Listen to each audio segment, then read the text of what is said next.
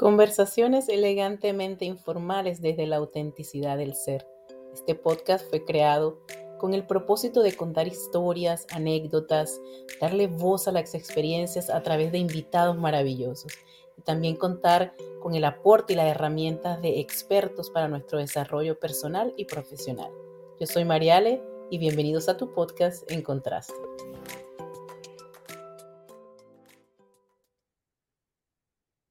Quisiera iniciar el episodio del día de hoy citando a nuestro invitado. ¿Alguna vez has pensado la posibilidad de llevar tu empresa al éxito a través de la música? El día de hoy conoceremos de la mano del propio creador de qué se trata este concepto llamado musiconomía. Quiero darle la bienvenida a Ricardo Gómez Garzón en Contraste. Hola, muchas gracias. Muchas gracias por la invitación.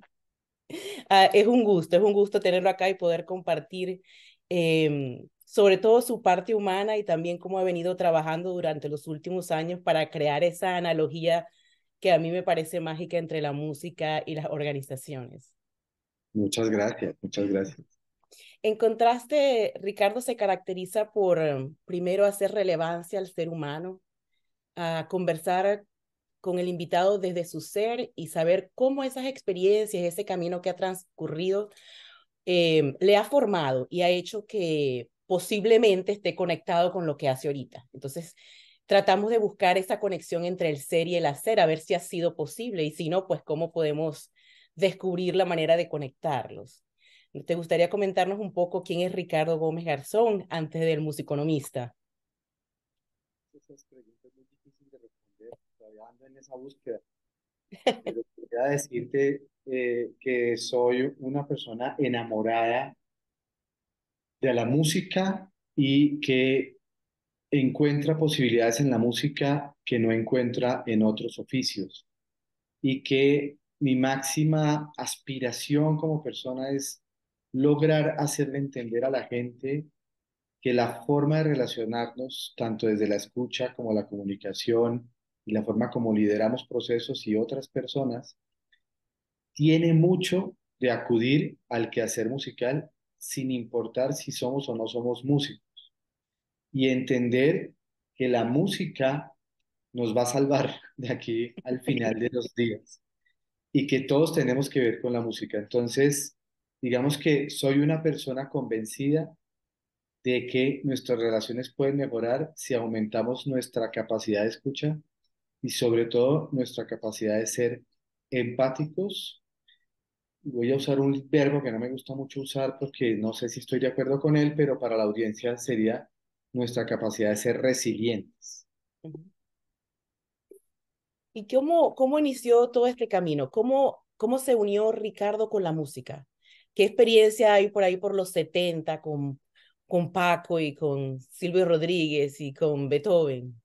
Digamos que en los 70 el primero que aparece es Paco, Paco de Lucía. Mi padre era músico también, empírico como, como yo, y le fascinaba la idea de que pudiéramos hacer música.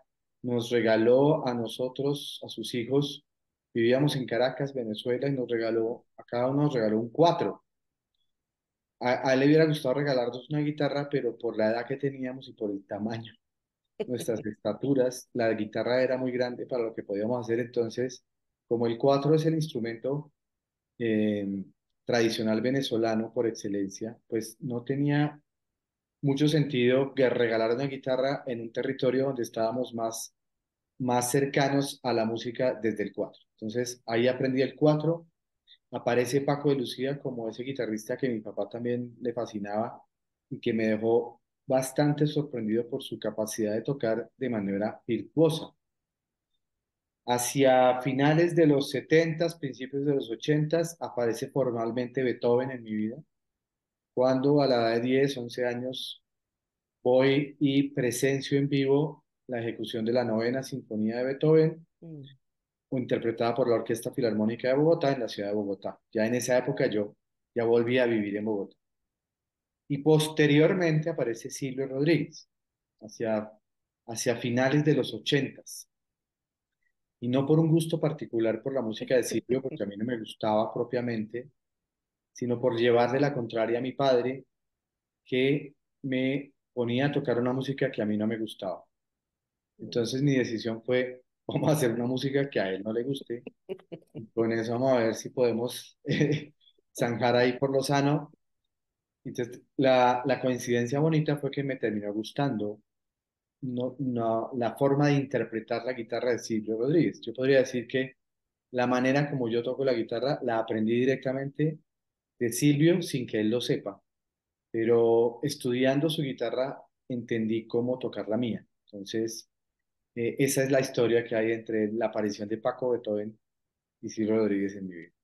Creo que tiene mucho que ver la sensibilidad que ya por naturaleza tenías por la música, ¿no? Para poder conectarte con... Fue más allá de ver a Silvio tocando, hubo, hubo algo más allá, una sensación, un sentimiento más allá. Eh, claro, era mucho más allá, era como la, ¿cómo te dijera? Era como la fascinación de encontrar una posibilidad, ¿sí? Eh, Silvio me la, me la abrió porque entre tocar Paco, tocar Beethoven y tocar Silvio era más fácil tocar Silvio sin que sea una música más fácil, sino que era para mí más fácil tocar Silvio. Entonces entendí que tenía una voz ahí y tenía una posibilidad de comunicar a partir de cómo yo podría hacer la música en la guitarra, sin importar si, si copiaba al pie de la letra las mismas versiones de Silvio o si me atrevía a hacer mi propia música. Mucho tiempo después de eso me atreví a hacer mi propia música muy distante a la sonoridad de Silvio, porque ni siquiera tiene letra. Oh. Y empecé a componer hacia la década del 90, el año 95, 96, empecé a componer música de la región andina colombiana, ritmos llamados bambuco, pasillo, danza, guabina, y me sorprendí de la, primero me sorprendí de la sonoridad que tenía nuestra música andina, que, no la, que la desconocía a ese nivel desde el punto de vista instrumental. Y segundo, me sorprendí de, la, de por qué de la nada yo podría hacer bambucos, porque la lógica me decía, vamos a hacer canciones como las de Silvio. Pero no soy buen letrista, no escribo letras. Y por una cosa intuitiva, muy, muy seguramente por la infancia que viví, que donde consumí mucha música de la zona andina colombiana, en versiones más comerciales, por decirlo de alguna manera, tenía innato la capacidad de hacer bambucos y pasillos y, lo hice. Y, me fascinó. Entonces, yo le agradezco a Paco, a Beethoven y a Silvio y a mi papá y al resto de gente con el que he estado haciendo música y el ayudarme a descubrir que con la música hay un camino. Y empecé a construir ese nuevo camino mucho tiempo después de haber compuesto, de haber tocado Silvio y de haber escuchado Beethoven. Pero lo bueno es que llegó y en esas andamos hoy. Sí, ¿y cómo, cómo surgió entonces luego, como que, no sé si colocó al lado la música para estudiar sus carreras, o sea, no, no fue de lleno a, bueno, voy a hacer música, ahora voy a, voy a hacerlo de manera profesional, sino voy a estudiar sistema, voy a estudiar administración de empresas, porque lo que veo es que que es lo que me enriquece cada vez que hago una entrevista, es ver cómo, cómo la vida te va llevando así como...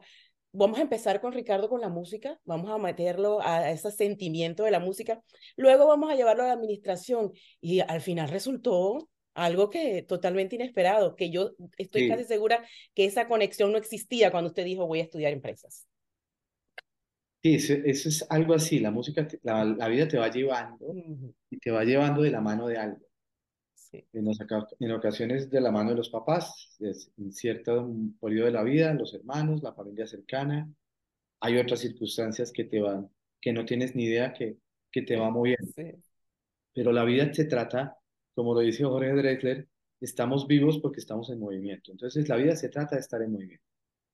Resulta que sí, sí intenté estudiar música en el Conservatorio de la Universidad Nacional de Colombia durante dos años, cuando yo tenía como 10 u 11 años. Ah. Infortunadamente para mi realidad de hoy, en esa época el conservatorio solo se dedicaba a enseñar instrumentos de orquesta y para el, para el conservatorio la guitarra acústica no era un instrumento de orquesta.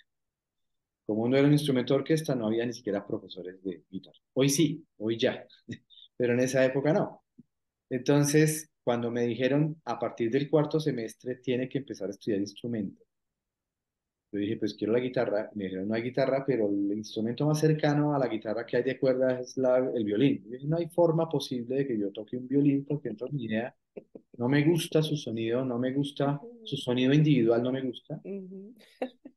Entonces dije, no, no se puede, me retiré, terminé mi bachillerato y me puse a estudiar ingeniería, eh, administración de sistemas. Tenía la música de lado desde el punto de vista de no voy a ser profesional en esto. Pero todos los días, hasta hoy, todos los días siempre tengo algo que hacer con la música, o haciéndola o escuchándola. Y todos los días tenía que ver con la guitarra. Entonces, cuando estudié sistemas en la Universidad Jorge Tadeo Lozano, primera parte de la carrera, hubo una cosa que me pasó que me mm. empezó a conflictuar desde ahí, sin embargo me terminé graduando como, como administrador de empresas. Y es que recuerdo mucho, en Colombia tenemos una agrupación muy famosa en Latinoamérica que se llama Aterciopelados. Y en esa agrupación hay un guitarrista que se llama Alejandro Gómez Cáceres. Pues en esa época en que yo estudiaba, Alejandro siempre cogía la guitarra que le prestaban en la universidad para en sus horas libres tocar la guitarra. Yo no recuerdo que estudiaba él, pero en la Jorge de Lozano no hay facultad de música, entonces no estudiábamos. Creo que estudiaba Bellas Artes. Pero quedé fascinado con la forma como él tocaba música de los Beatles y música de Silvio Rodríguez. Ahí fue cuando empecé a tocar música de Silvio también, porque lo vi más cercano, porque ya cuando veía a alguien cerca tocando dije, eso estará bueno. Pero a, partir de ahí empecé a entrar en conflicto porque la música me hacía mucho llamado. Terminé de, estudiar la administración de empresas. Como era una carrera técnica, yo tenía que profesionalizarme por un tema de convicción propia. Entonces una novia que yo tenía en la época me dijo, profesionalícese con administración de empresas. Yo decía, pero no tengo ni idea por qué esto, pero lo entendí cuando tuve mi primer trabajo como, como empleado en sistemas, porque en esa época uno se graduaba con condiciones de desarrollar software, pero no, condiciones, no con condiciones de relacionarse con otros para poder desarrollar software. Entonces, cuando estudié administración de empresas, entendí de qué iba el ámbito corporativo y pude ejercer mejor mi profesión como administrador de sistemas. Sin embargo, tuve una crisis muy fuerte, como en noveno semestre. Decidí que no era la carrera. O sea, ya había una primera carrera que no era. decidí que esta segunda tampoco era, porque encontré muchas opciones en la música. Empecé a hacer música como más seguido, amigos de, la música y el ambiente me fascinaba. Todo lo que tenía que ver con hacer música, la bohemia sobre todo. Entonces tuve la intención de retirarme de la universidad para dedicarme a la música. Y otra novia que tenía en ese momento me dijo, no sea bruto, no, ya vas noveno semestre, gradúese. Entonces me retiré, descansé un año y me gradué. Como frustrado un poco porque dije, a mí lo que me gusta es la música, yo he debido estudiar música, entonces tenía ahí las, los sistemas y la administración de empresas ahí. Mm. Ejercí mi profesión primera durante 13 años en lugares que no, no me gustaron ni en situaciones que me gustaran, pero había un deber ser ahí que decía, yo hice esto, que lo voy a hacer, Infortunadamente a veces soy demasiado responsable. Me hubiera gustado mandar todo al chorizo, pero no era así. Hasta que llegó un momento en mi vida en que sí dije, tengo que pensar en qué hacer urgente, porque no la estoy pasando bien. Y ese momento en mi vida fue separarme. Porque al separarme, eso me dio un mensaje de hay que hacer urgente algo con la vida, más allá de estar cumpliéndole a alguien, porque así toca. Como volví a quedar solo, dije, esta es la oportunidad. Porque cuando me casé dije, tengo una responsabilidad muy alta en construir familia. Tengo que seguir por esta línea en los sistemas, entre comillas. Pero cuando me separo, digo, aquí tengo la oportunidad de la vida de rehacerme como profesional. Y en ese momento decido, gracias también a un poco de influencias que me llegan, que debo dedicarme a la música. Y me dedico a la música me retiro y empiezo a hacer música. Y empiezo a formarme empíricamente como, como guitarrista. Eh, trabajé con varios cantantes en Colombia y terminé grabando mi disco de música andina colombiana. Oh. Y fue una experiencia maravillosa, muy difícil, porque cuando llegas a la música, técnicamente hablando, muy tarde, que yo llegué formalmente la música a los 35 años, llegas muy tarde. Y llegas muy tarde a desarrollar técnica en el instrumento. Tan, tan difícil fue que en el año 2008, eso fue como en 2003, 2004, pero en 2008 decido retirarme formalmente de la profesión de guitarrista. Por dos razones. Una, porque era muy complejo. O dije, no, no tengo el entusiasmo que, que se necesita, ni tengo la habilidad que se necesita, ni la paciencia que se necesita. Pero por otro lado, a mí me llegó ese tema de la música en una época en la que eras muy valioso con la guitarra, pero cero valioso sin ella. Y eso a mí me hizo mucho ruido y me hizo mucho daño. Entonces dije, me retiro profesionalmente de ser guitarrista.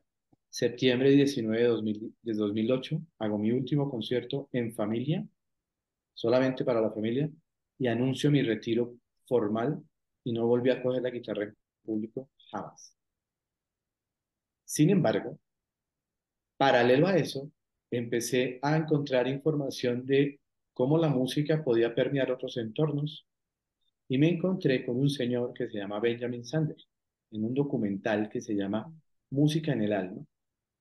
La traducción en español, porque la traducción literal del inglés es tocando sobre una nalga. Y a este señor lo vi tan entusiasta hablando de la música, sobre cómo manejar relaciones y cómo desarrollar talento a partir de la música, que a mí me, me explotó la cabeza porque dije, aquí es.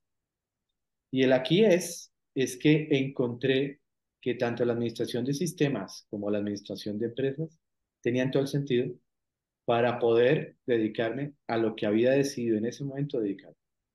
Eso llegó en 2007, o sea, un año antes de retirarme de la profesión. Y ahí empecé a investigar sobre cómo tenía la relación la música con nuestros entornos cotidianos y corporativos y encontré una información increíble que me dio pie para empezar a trabajar el concepto de lo que posteriormente se llamó la musiconomía. Entonces fíjate que la vida lo va llevando a uno por recovecos sin que uno dice esto no es por acá. No era por ahí, claramente, pero la información y los aprendizajes que tuve sí eran necesarios para eso. ¿sí? Entonces, por ejemplo, con la administración de empresas me pasó una situación y era que cuando yo daba soporte como ingeniero de sistemas, si hay algo que encontré fue la ingratitud, la falta de amabilidad y la cero empatía del usuario final cuando tú estás dando soporte técnico. Y eso lo odié. O sea, me pareció detestable que la gente fuera tan desagradecida, tan poco culta y tan poco amable para pedir que la arreglen algo. Entonces, eh, me di cuenta de que era muy importante desarrollar capacidad para relacionarse con otros. Mm. Y las materias que en administración de empresas parecían costura, en Colombia decimos costura que es muy fácil, mm. como si coser fuera muy fácil. Muy fácil, sí. Eh, todas esas materias que tenían que ver con el ser humano parecían no importantes y para mí eran las más importantes. O sea, para mí es más importante entender la psicología, la psicología de alguien, entender antropológicamente cómo funciona un contexto, entender sociológicamente cómo funciona un contexto, que entender un estado financiero leer un estado financiero lo puede leer cualquiera, pero determinar cómo relacionarme con los otros no te lo dicen en la universidad. Entonces, la administración me dio una información que el 98% de la gente descuida y es cómo entender al ser humano para relacionarse con su contexto. Entonces, la administración de empresas debería tener mayor funcionalidad en el aprendizaje de la humanidad que en el aprendizaje de cómo mover unos números y cómo plasmarlos en un balance general o en un estado de pérdidas y ganas. Y eso fue lo que rescaté de la carrera. Esa posibilidad de entender cómo nos relacionamos para armar empresa y empecé a desglosar el término empresa. Y el término empresa tiene todo que ver con el término música. Entonces, de ahí empezó a arrancar toda la simbiosis que nos trae a conversar contigo hoy. Sí, me siento totalmente identificada. También estudié administración. Ah, qué bueno, somos colegas. sí, y también tengo esa. Yo decía, bueno, pero ¿por qué si estudié administración me preocupa tanto el servicio al cliente? ¿Por qué si estudio administración y, y, los trabajos que me salían eran relacionados, siempre hacía lo que se necesitaba hacer? Y yo decía, pero ¿por qué no me siento conectada con esto? Porque al final siento como un sinsabor en cuanto a la atención al cliente, sobre todo interna, entre los que estamos dentro de la compañía. Había como una individualidad innata que no permitía que al final los objetivos en común se realizaran, porque cada quien tenía una función, pero estaba totalmente desligado de la necesidad general. Yo decía, ay, aquí hay algo que no, que no me está funcionando. Entonces, bueno, más adelante le diré cómo, cómo lo había eh, nombrado yo en vez de musiconomía. Eso se lo tengo más adelante. Vale. Entonces, si hablamos de la ¿por qué salió el nombre de musiconomía? Mira, musiconomía, ya cualquiera te diría que me la pasé 15 años estudiando el nombre y todo ese rollo, pero sería mentira, ¿sí? Cuando yo escribo el libro, el libro que se llama Musiconomía, cuando yo escribo el libro no se llamaba así, no tenía nombre, y el libro fue el resultado de una tesis para mi maestría de Administración de Empresas, en donde yo le propuse a la universidad que quería trabajar el concepto de cómo usar la música para desarrollar talento. Entonces, la tesis de la maestría fue el insumo principal para el libro. Escribimos el libro y conté con una editorial en Colombia de, un profesionalismo inmenso. No es una editorial gigante como, como otras en el mundo, pero tenía una especialidad y era que el dueño de la editorial era músico. Mm. Entonces a él le fascinó la idea de poder editar el libro y lo hizo con muchísimo cariño. Eh, un poco más de lo normal, es decir, hubiera podido cobrar y ya, pero le metió como más la ficha. Y una de las cosas que él se puso en la tarea de hacer fue conseguir el nombre. Entonces, el nombre de Musiconomía sale porque Andrés Barragán, que es el dueño de esa editorial, que se llama Punto Aparte, se dedicó a ver un nombre que fuera contundente, comercial, que tuviera sentido, que cuando la gente leyera el nombre dijera, claro, ya entiendo de qué se trata. Y un, y un día me mandó como un mensaje a WhatsApp como a las 4 de la mañana me dijo, tengo horas inspiradoras. Tengo el nombre. Y me pasó el nombre y le dije, ese es el nombre. Entonces no te voy a decir que me lo inventé, yo se lo inventé. Pero fue gracias al, resultado de lo que usted quería expresar. Él entendió lo que usted quería decir. Por supuesto, él tenía, él era un enamorado, es un enamorado de ese proyecto eh, y entonces pues es, el nombre lo, lo vio él eh, para poderle no, ponerle el nombre al libro y después me di cuenta de que no solamente era un libro, sino toda una metodología. Entonces hoy, hoy es una metodología que se llama así música.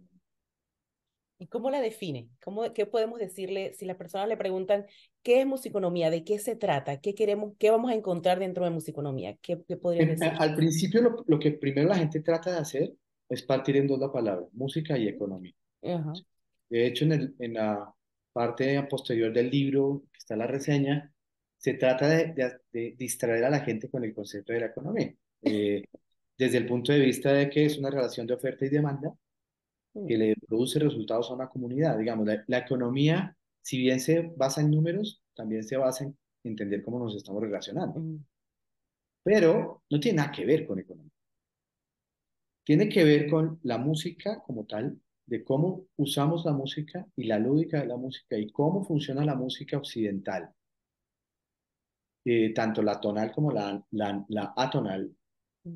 para entender nuestras relaciones humanas. Cómo escuchan los músicos, cómo se ejerce el liderazgo desde la metáfora de la dirección de orquesta, cómo se desarrolla talento, cómo conversar los músicos para emocionarnos, cómo entendemos la técnica, cómo entendemos el virtuosismo y todo ese rollo que tiene que ver con el quehacer musical y que permea potentemente los ámbitos corporativos donde más adolecemos de estas habilidades. Es donde más adolecemos de empatía, escucha, liderazgo en los ámbitos corporativos. Y el corporativo cree que no. Entonces ahí, ahí ya tiene que ver la anomía con la economía y es el hecho de, tú puedes volver tu empresa más productiva si pones el dinero en el lugar correcto.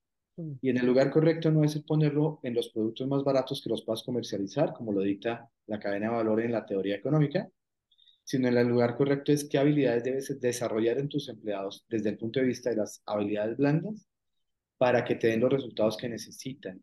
Sí y solo si estás dispuesto a tener paciencia. Entonces te doy un ejemplo. Hay un emprendedor mexicano que es jurado de ese famoso programa de televisión que se llama Shark Tank. Okay, yeah. Que se llama Arturo Elías Ayub, creo que se llama él, Ujú, yeah. que es el yerno de, de Carlos Slim. De hecho, le achacan que no es un gran emprendedor, sino que su gran labor en la vida es haber sido yerno de Carlos Yeah, okay.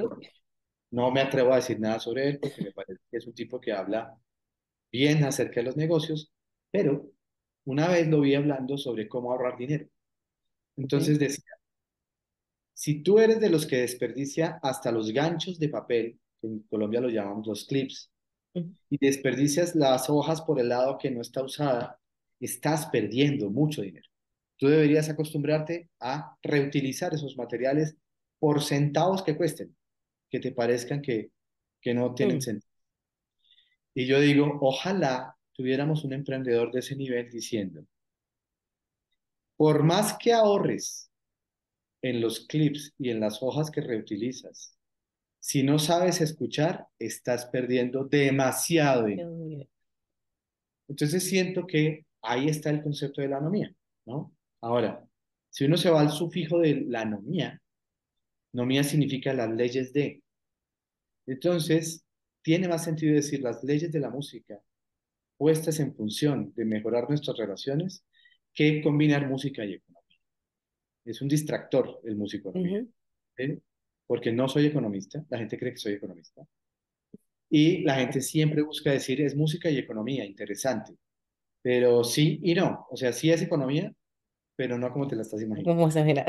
Sí. Bueno, sí, al principio yo también pensé que era economista.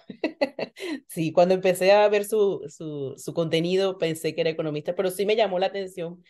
eh, no podía descifrar inicialmente de qué se trataba, sino cuando empecé a ver los, los reels y toda la información, yo decía, aquí me quedo, aquí me quedo.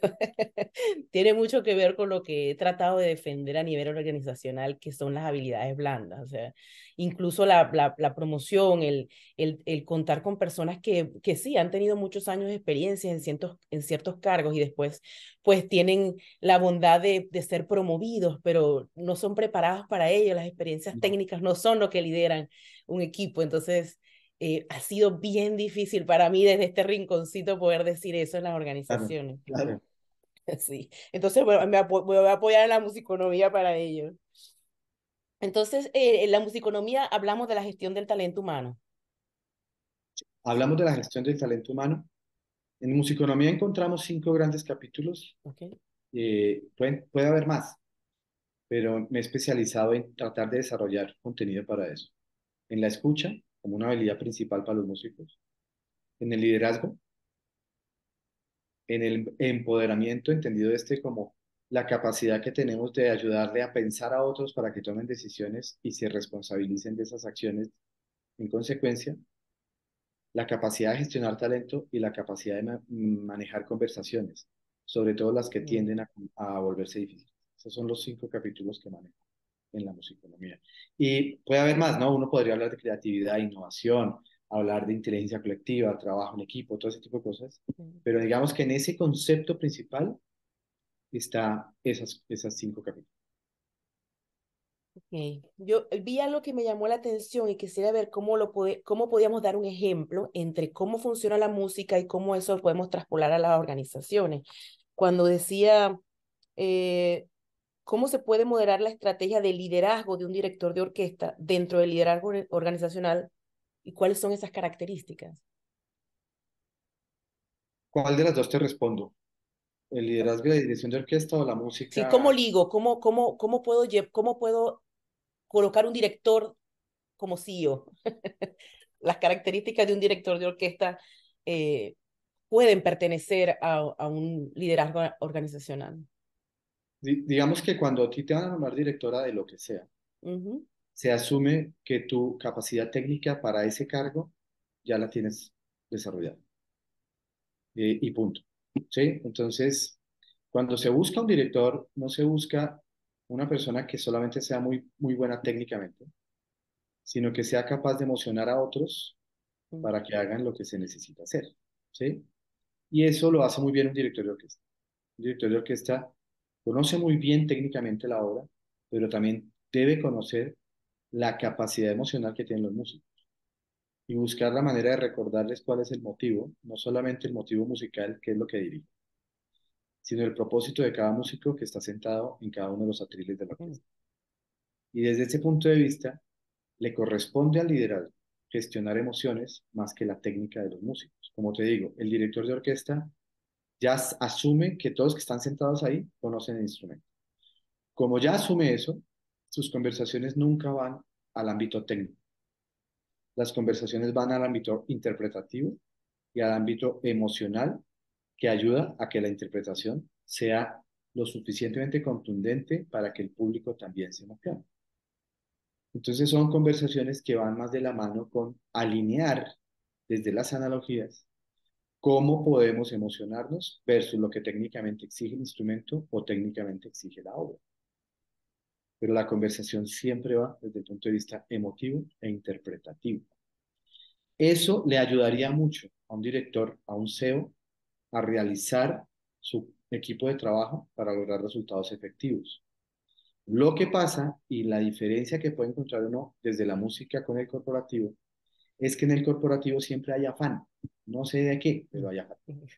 Siempre están de afán, de afán, de afán, no hay tiempo, no hay tiempo, no hay tiempo. Y hay otros que dicen, soy muy importante, soy muy importante, soy muy importante y soy el más importante. Entonces, la verticalidad que hay en un corporativo es muy distinta a la verticalidad que hay en una estructura sinfónica porque la verticalidad de la estructura sinfónica está hecha para facilitar las relaciones musicalmente hablando, pero no significa que toca rendirle pleitesías a todos como si pasa en ciertos corporativos, ¿no?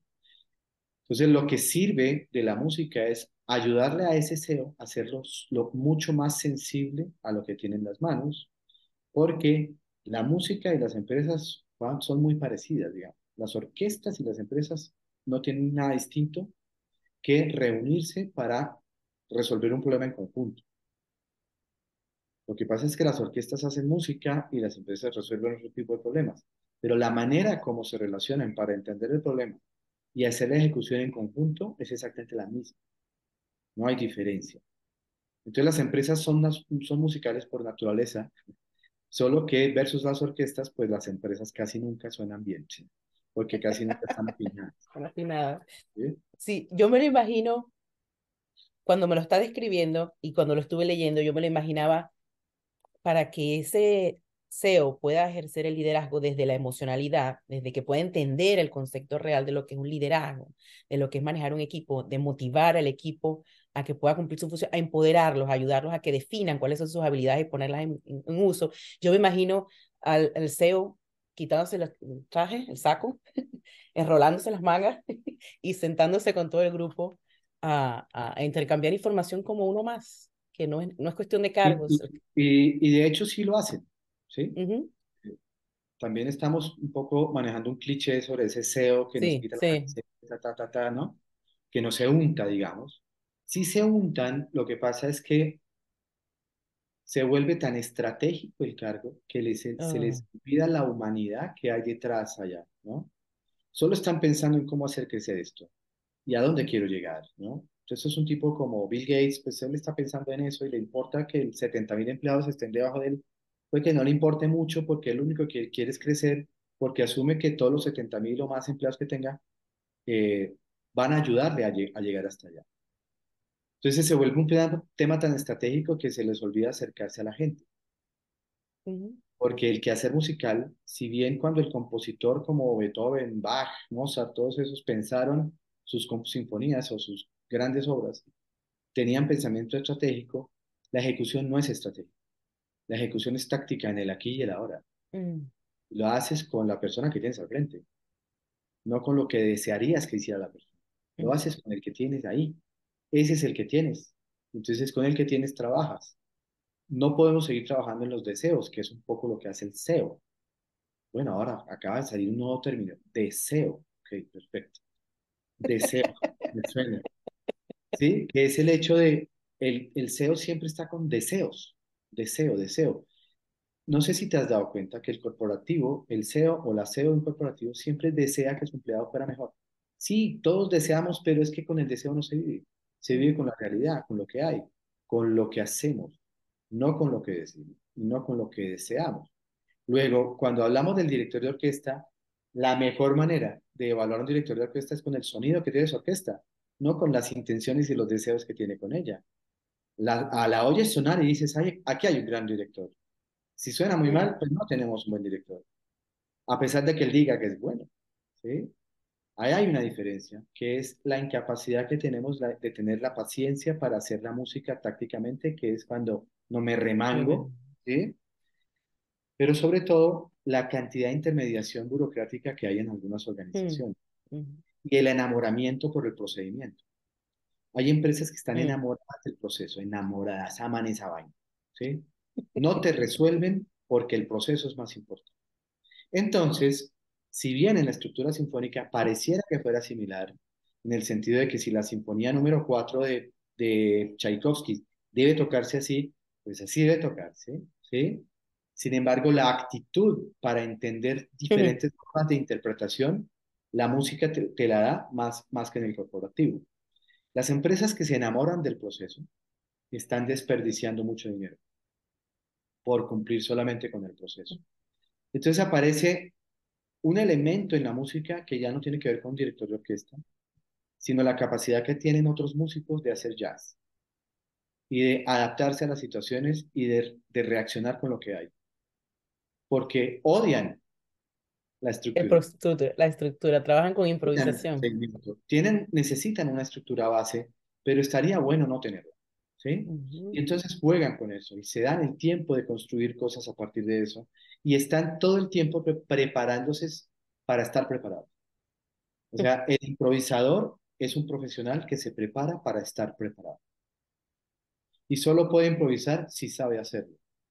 Y de la única manera que sabe improvisar es acumulando mucho conocimiento, pero sobre todo mucha práctica. Porque otra de las cosas que diferencia lo de la remangada es que a veces tenemos CEOs tan técnicos que en la práctica no hacen mayor cosa. ¿sí? Porque no saben cómo siquiera hacer una buena pregunta a un empleado que necesita ayuda. Y ahí también tenemos un bache importante que la música sí nos puede proveer. No hay músico que no, haya, que no se haya hecho a punta de práctica. El músico se hace solo a punta de práctica. Práctica, práctica, práctica. Y hay CEOs que solamente son teoría.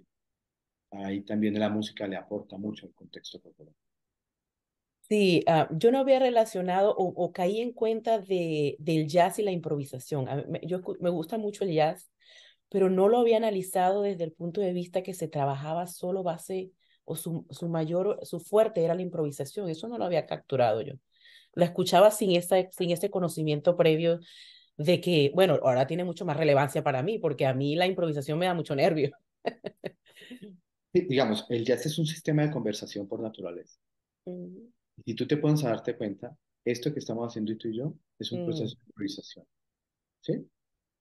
No te, no te conocía. Te conozco hoy. Sin embargo, estamos en capacidad de sorprendernos con lo que está pasando, de aceptarnos lo que está pasando de adaptarnos a lo que está pasando y de construir una historia en conjunto. Entonces, estamos improvisando. Y eso lo hace un jazzista todo el tiempo. No significa que la improvisación sea el material más importante del jazz, pero es una metodología a la que acuden muchos jazzistas. Esa libertad de expresarse, pero sobre todo libertad de trabajar en colectivo. Porque al jazzista mm. Que le importa es el resultado colectivo no le importa el resultado individual. Siempre está propendiendo porque el resultado sea colectivo, al igual que en la música. Si tú escuchas varios directores de orquesta en un ensayo, vas a notar que la palabra que más repite un director de orquesta es vamos juntos, juntos, juntos, juntos, juntos. Es la que más dice. Cualquier director. Entonces, tiene todo que ver con cómo estamos conversando y cómo usamos nuestra práctica cotidiana de la conversación en función de resolver problemas más allá de solo quedarnos conversando. Eso te lo da el jazz. Ni siquiera la psicología me ha dado tanta herramienta como el jazz me ha dado para aprender a, escuchar, para conversar. Mire, esto de la escucha, que veo que hace bastante énfasis, es como la matriz, creo yo, en su presentación de la musiconomía. Y veo cómo escuchar con todo el cuerpo, escuchar las emociones, esa, ese dolor en la panza, cuando Cuando eso, eso es una manera de escuchar. Yo la sufro mucho y, y yo decía, es mi intuición. Eh, algo me está diciendo, pero es una escucha, es una manera de escuchar. ¿no? Entonces, podría hablar un poquito más de, de cuáles son esas variedades de escucha que, que se tiene que considerar más allá de creer abrir los, la, la, Escucha, la escucha eh, es, eh, es el acto de recibir información, la máxima cantidad de información posible, antes de decidir cómo emocionarme y actuar en consecuencia. De eso se trata escuchar.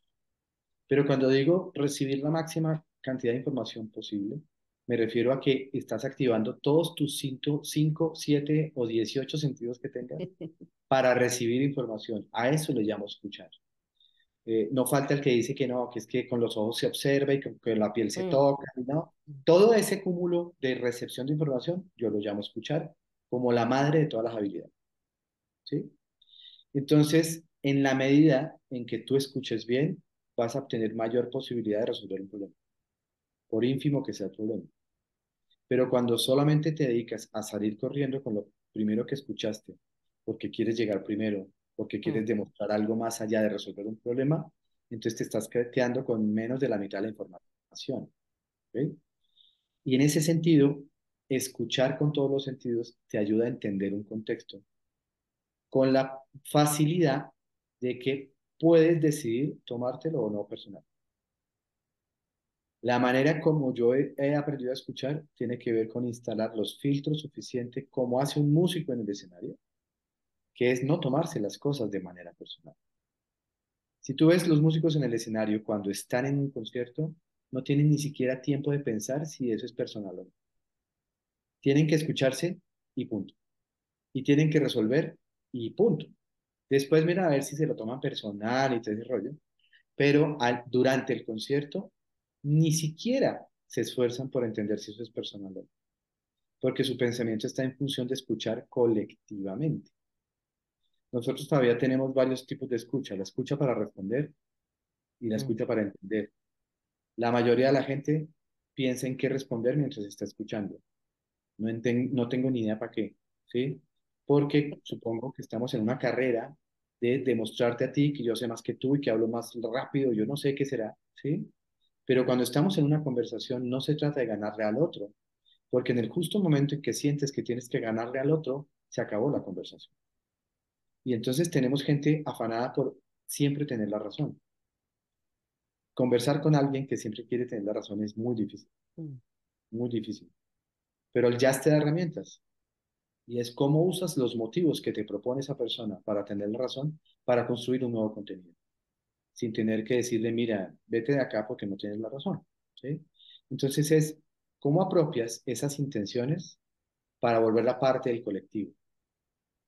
Y en ese orden de ideas, la escucha es la habilidad más importante, no solo que tiene que tener un músico, sino que tiene que tener cualquier persona para entender su propia realidad versus el contexto en el que se está desempeñando. Sí, hace mucho más sentido incluso los silencios. Cuando leí, el silencio es una de las mejores maneras de conversar y de escuchar. Yo tengo la, la grandísima bendición de estar en el ambiente musical. Primero, empíricamente, cuando joven también toqué la guitarra y toqué el cuatro. Y luego mi hija me dio la sorpresa desde hace siete años de pertenecer a una orquesta sinfónica. Por eso me siento tan vinculada con lo que está diciendo, porque puedo, he, estado, he, vivido el proceso tras del telón, detrás del telón, los ensayos, y yo vengo con preguntas como que, hija, ¿y cómo entendiste? O sea, todos se comunican solo con escucharse, con mirarse, con gestos, con levantar la mano, y ellas ya saben todo lo que van a hacer porque van todos por un propósito en común. Pero ese trabajo que hay antes es tan mágico, es tan puro, y ellos están en su mundo y ellos, mi hija ya lo ve todo normal, porque es su estilo de vida, ¿no? Entonces, e, es, me siento totalmente identificada porque he vivido los, los dos escenarios, organizacionalmente y a través de la música, con la experiencia de mi hija que toca el contrabajo en la orquesta sinfónica. Sí, sí, es, es, es, esta conversación para mí es súper enriquecedora. Eh, también tengo un material por acá que que lo veo, eh, que lo coloca en la música, que dice colocar la, la nota, mientras tenemos un silencio y colocamos la nota en el lugar preciso, es como colocar en las organizaciones a las personas en el lugar adecuado. Cuando yo, yo, yo estoy totalmente de acuerdo, sin embargo veo o, o quisiera su opinión de cómo, porque todo parece como muy orgánico, cuando uno lo plantea, todo parece como muy mágico, sí, como, como que realmente no existiera ese apuro entre las organizaciones de que hay que cumplir metas, hay que cumplir objetivos en el departamento de ventas, que nunca para. Entonces, uno trata de integrar estas, estas herramientas y le dice, no hay tiempo para esto, ¿no? Yo lo siento más que todo en el reclutamiento de personal, en la manera de reclutar la gente para poder ocupar cargos cuando tú en muy poco tiempo tienes que tener la habilidad de reconocer a ese ser humano con el que estás hablando, que generalmente se evalúa desde la parte técnica, la cual para mí tiene sentido ejecutando el trabajo. Y luego preguntas rutinarias sobre las habilidades blandas que no, no necesariamente definen. Yo, honestamente, de mi experiencia, lo último que he dicho es, cada situación tiene una respuesta diferente. Depende de quién, con quién estoy hablando, que culturalmente, cómo es esa otra persona. No hay una sola manera de resolver un conflicto. Te puedo dar la base, que es la empatía, que es eh, la capacidad de escucha, pero cómo va a resultar no lo puedo saber hasta estar en el momento. Es lo que he podido responder últimamente ya en las entrevistas, ¿no? Entonces, ¿cómo, ¿cuál es su opinión al respecto en cuanto a colocar las personas de acuerdo a sus habilidades? Esa evaluación tiene que ser constante, aun cuando ya tienes el empleado adentro, ¿no? Tiene... Es una evaluación constante y, y es un tema de también darse cuenta de qué habilidades tiene un empleado más allá de las habilidades técnicas para la cual está siendo contratado. ¿sí? Eh, esa capacidad sobre todo de desarrollar eh, habilidad blanda, cómo escucha, cómo resuelve un conflicto, cómo toma decisiones, cómo se responsabiliza de esas acciones, todo ese tipo de cosas, eh, en que los procesos de selección todavía creo que se quedan cortos en ese sentido, porque se fijan mucho en lo técnico, tú lo decías, mucha técnica ahí, eh, pero esa capacidad de resolver de acuerdo con el contexto, como tú lo dices, pues solamente la puede tener el empleado, o sea, esa persona.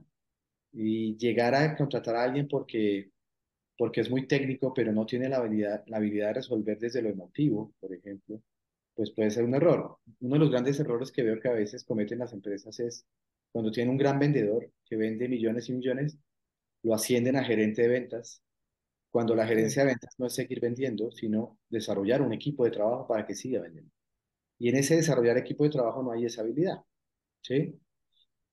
Creo que nos estamos quedando cortos en evaluar muy bien la, la emocionalidad de cómo estamos usando las emociones en función de resolver problemas, más allá de demostrar que soy capaz de vender hasta un hueco porque llevo 27 años de experiencia. ¿sí?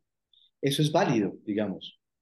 Hay, todavía me parece un poco absurdo cuando dicen necesitamos ingeniero de sistemas con cinco años en el sector de experiencia. Es que a mí me parece que cinco años de experiencia en el sector me parece una, un tema menor, porque yo puedo demostrarte experiencia en el sector, pero ser malísimo.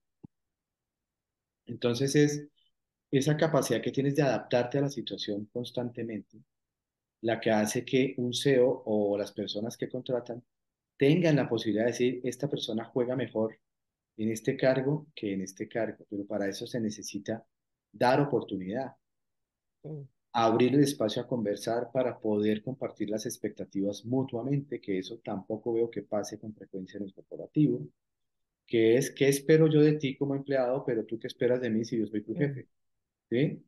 Y no necesariamente es espero que me pagues a tiempo y espero que me dejes ir al baño, sino espero que me dejes desarrollarme porque a mí me gusta eh, ser creativo y entonces estoy en un cargo tan técnico que no me dejan ser creativo, pero créeme que yo soy muy buen creativo. Dar esa posibilidad está buenísimo. ¿sí? Entonces siento que nadie tiene la varita mágica para decir cómo se pone la persona en un cargo ni cómo se contrata a alguien. Nadie tiene esa varita porque hay muchas variables. Hay gente que miente para poder obtener el cargo porque oh, necesita dinero. Eh, hay gente que miente porque miente, porque es así, y punto. Hay gente que es muy honesta, entonces fuiste demasiado honesto, mejor no trabajas con nosotros. Es que fuiste muy franco. O sea, yo, de verdad, no entiendo cómo la franqueza, la sinceridad y la honestidad todavía deben regularse. Eso no lo entiendo. Me río porque mi esposo, y me dice, yo le cuento, mira, no, es que tuve la entrevista y tal, ¿y qué, ¿y qué dijiste? Tal, fuiste demasiado franca, eso fue demasiado sincero, pero es que esa es mi realidad, yo no voy a mostrar a otra persona cuando entre a trabajar en la misma. Eso, eso no lo entiendo. Entonces, como no hay una varita mágica, lo único que ayuda a una persona a armar equipo es estar observando a su equipo, observándolo todo el tiempo. Cómo resuelven la mañana, en la noche, cómo resuelven. Entonces, a ella puede hacer algo. Y crees en, eh, en, el movimiento interno, o sea, te contraté para esto, pero a medida que paso el tiempo, veo que tienes habilidades en otras cosas. Veo que haces estas cosas, puedes servir. No es te despido porque no hiciste esto. ¿Dónde te puedo colocar? Exacto. Yo he tenido muchos procesos de coaching donde me dicen, que esa es otra cosa que tampoco entiendo, que contratan un coaching para decidir, para confirmar que deben expulsar a un empleado. No lo entiendo. Pero eh, me lo han contratado para confirmar que hay que expulsarlo. Y resulta que el proceso de coaching arroja unas cosas que uno dice, esta persona tiene estas, esta forma de actuar en ciertos contextos, ha demostrado que le gustan ciertas cosas, más que expulsarlo, reubíquenlo en otro lado. ¿Sí? Y ténganle la paciencia suficiente para eso. Eh, porque dicen, ah, pero es como él no habla, no es que, no es que no hable, es que puede ser que no lo dejan hablar. El sistema no está hecho. Cuando lo dejan hablar, no lo escuchan. Por eso es muy importante, en el SEO sobre todo, eh, no hablo ya de reclutamiento como tal, sino dónde ubicar el talento. El SEO, lo único que debe hacer todos los días, sí o sí, es escuchar. Dar órdenes, ya eso lo hace su equipo. Pensar como si fuera Beethoven, eso también lo puede hacer su equipo. ¿Sí? Pero el insumo que recibe cotidianamente desde la escucha para saber cómo catapultar a su empresa de manera estratégica, no lo hace sino escuchando. Y escuchando todo. Sobre todo toda esa información que no es formal. Mm. Es, hay un poco de, información interesante, ¿no? Mm. Por ejemplo, somos demasiado formales. ¿no? Hay que separar la sala de juntas para resolver el problema del presupuesto de este año.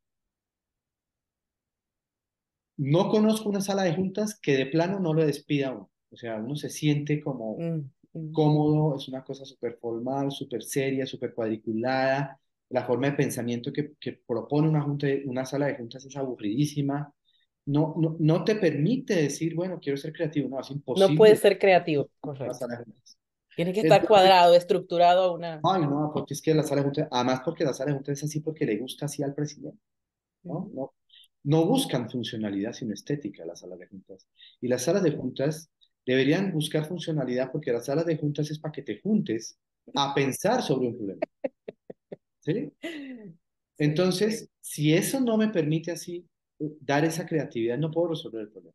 ¿Sabes cuándo son los empleados más creativos? Cuando están en ese espacio informal donde les garantizas que su espontaneidad no va a ser castigada. Y la espontaneidad va a ser castigada siempre en la sala de juntas, siempre va a ser castigada. ¿Sí? Me gustó mucho lo de liderazgo situacional. El CEO que dice, resolvamos este problema en la cafetería, tomándonos un café, creo que va a obtener mayores resultados que citando a sala de juntas a todo el mundo con ese tono que se ponen, porque además no hay una mesa en sala de juntas que sea redonda, siempre es cuadrada con alguien que lidera a eso tampoco le veo sentido, ¿no? Y tiene que ver con la forma como conversamos de manera vertical. Los músicos nos dan muchas herramientas para conversar de manera circular. Y eso es lo bonito. ¿Qué pasa? Lo, lo dijiste tú. No estamos dispuestos a tener el tiempo en la corporación para tener estas conversaciones. Y dos, por alguna razón competitiva, el ego o no sé qué cosas, nos cuesta reconocer que alguien que está por debajo de mí en la jerarquía puede hacerlo mejor que yo. Cuando esa es la función del líder. Qué bonito poder decir, qué bueno que existes tú y me vas a ayudar y entre los dos nos ayudamos. Eso sería lo lindo. Pero no, lo ven como un rival y entonces hay que mirar a ver qué hacemos para, para frenarlo o para no escucharlo o lo que fuera, ¿no? Y esa verticalidad, yo no digo que la verticalidad per se sea insana, pero hay que manejarlo de una manera mucho más humana para entender que sí, que los humanos buscamos ser jerárquicos por naturaleza, pero no como la propone el corporativo, sino porque ya hemos tenido la suficiente conversación para entender que mi rol puede estar en el cuarto atril de los segundos violines de la orquesta y no necesariamente en el concertino. Y que todos vamos a salir felices. Pero se necesita la conversación previa para eso. Y eso nadie lo hace. lo cierto es que el concertino es concertino, pero no puede hacer nada si no existe el cuarto del atril. Él no puede trabajar y, solo. Y el concertino llegó allá porque pues tiene unas habilidades que el cuarto del atril o no tiene o no está dispuesto a tenerlas y ya, no pasa nada. ¿Sí? No, y generalmente ah. no, no lo acompaña el ego, no es, no es el ego el que acompaña al concertino, general, concertino generalmente. No, no, es Para una nada. habilidad, habilidad que, que, la tienes y ya, ¿no? Y el director lo reconoce a todos, no hay una... Y en, en ese orden de ideas, al CEO le falta un poco más de, de escuchar dónde están sus... Mira, te voy a dar una anécdota que tal vez la leíste en el libro.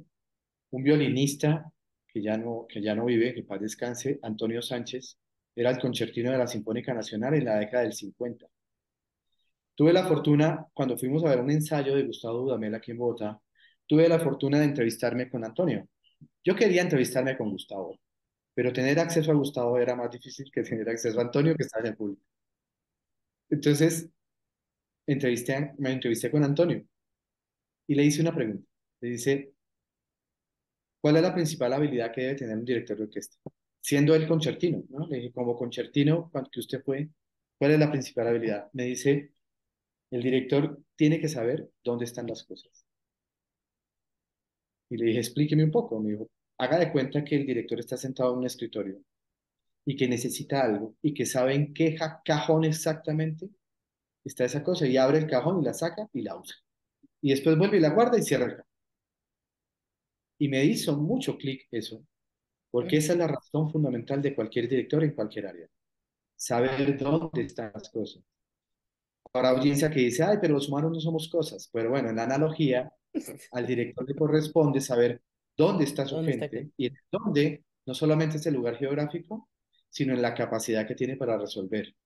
Y ese dónde, segundo no, dónde, no lo tienen muy claro los directores, porque prefieren saber dónde está geográficamente que dónde está emocionalmente. Yo prefiero que geográficamente esté en cualquier lugar, pero que emocionalmente esté en condiciones de ayudarme cuando yo lo necesito. Totalmente de acuerdo contigo, Ricardo. Mira, para mí puede ser una tertulia de dos y tres horas. Yo estoy encantada. Lamentablemente el tiempo no nos acompaña, ya nos quedan unos pocos minutos.